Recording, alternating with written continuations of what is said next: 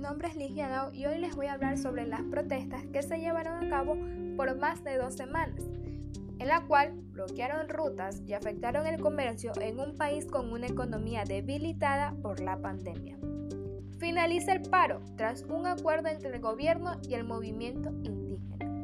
El gobierno de Ecuador y los líderes de grupos indígenas alcanzaron un acuerdo el día jueves para poner fin al paro que han liderado estos últimos días, para protestar contra las medidas económicas del presidente Guillermo Lazo.